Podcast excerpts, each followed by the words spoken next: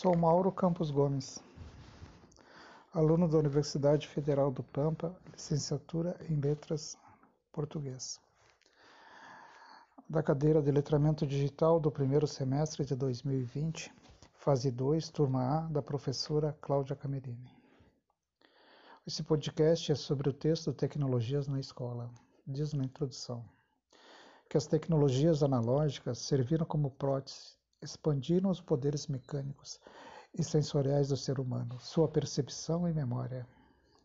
As tecnologias digitais servem para expandir seus poderes cognitivos, e elas podem ser usadas para empoderar percepções e memórias, libertar seu pensamento no uso e na construção da criatividade do virtual, na ampliação e no desenvolvimento do juízo lógico e da consciência.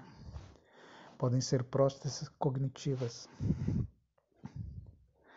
as tecnologias que são as tecnologias são de navegação, de pesquisa, de comunicação, de vídeo, de som, imagens, blogs, textos, planilhas, mapas, redes sociais, jogos e simulações. A conectividade é o centro da vida social contemporânea e de uma cultura global marcada pela internet.